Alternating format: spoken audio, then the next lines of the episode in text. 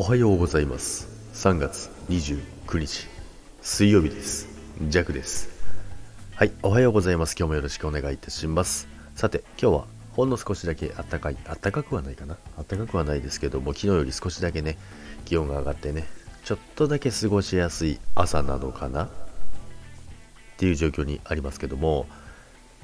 でね最近の、えー、アップデートスタイフのアップデートなんですけど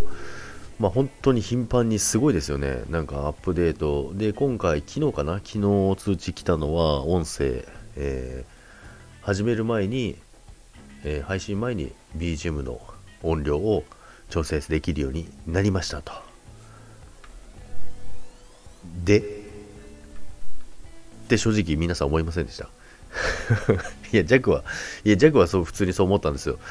また、あ、なんかまたアップデートされたんだなと思ってね、見てて、見てたらね、音量が調整できるように、配信、配信前にね、音量が決められるようになったんです。どうですか、皆さん？で、弱じゃ弱だけじゃないと思うんですけどね、そう思ったのはね、まあ、そんな感じでね、あのやあの見てたんですけど、まあ、それを見てて、ちょっとあのノートの方を見ていくと、今までのアップデート、なんか全部はチェックしてなかったんですけど、ちょっと見たんですよね。で、ちょっと見たら、あの、YouTube のチャンネルの動画も音声配信としてできるんですね。皆さん知ってました？まあ、絶対、ジャクより皆さんの方が詳しいですから知ってるとは思うんですけども、ジャクはね、まあ、今さっき、ついさっき知ったんですけどもね、まあ、YouTube の動画、ね、されてる方もね、何人かいらっしゃると思いますけども、まあ、それを音声、音声だけとしてね、スタイフの方にも収録、まあ、チャンネル、多分あれですね、ポッドキャストの逆バージョンですよね。スタイフのやつをポッドキャストに自動的にね、連携して、勝手にそっちの方にも、えー、上がっていくっていうのがあるんですけども、まあ、今度は YouTube のやつが、あの、自動的に、あの、アップデートできるみたいなんですよね。過去のチャンネルも全部いけるみたいです。なので、で、あとでも制約があるみたいですね。YouTube チャンネル登録、登録者1000人以上って書いてましたね。なので、まあ、やっぱりあの、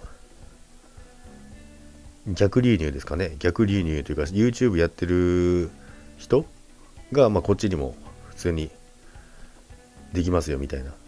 感じで、多分 YouTube の人からもスタイフに取り込んでいきたいみたいな、そういう感じのもあると思うんですけども、まあでもね、あの、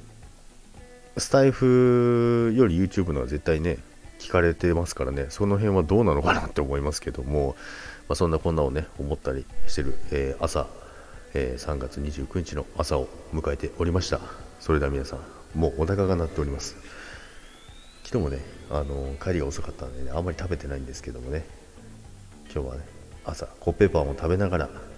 えー、皆さんの収録を聞きながらね、え会社に向かおうと思います。それでは皆さん、今日も良い一日を。いってらっしゃいませ。バイバイ。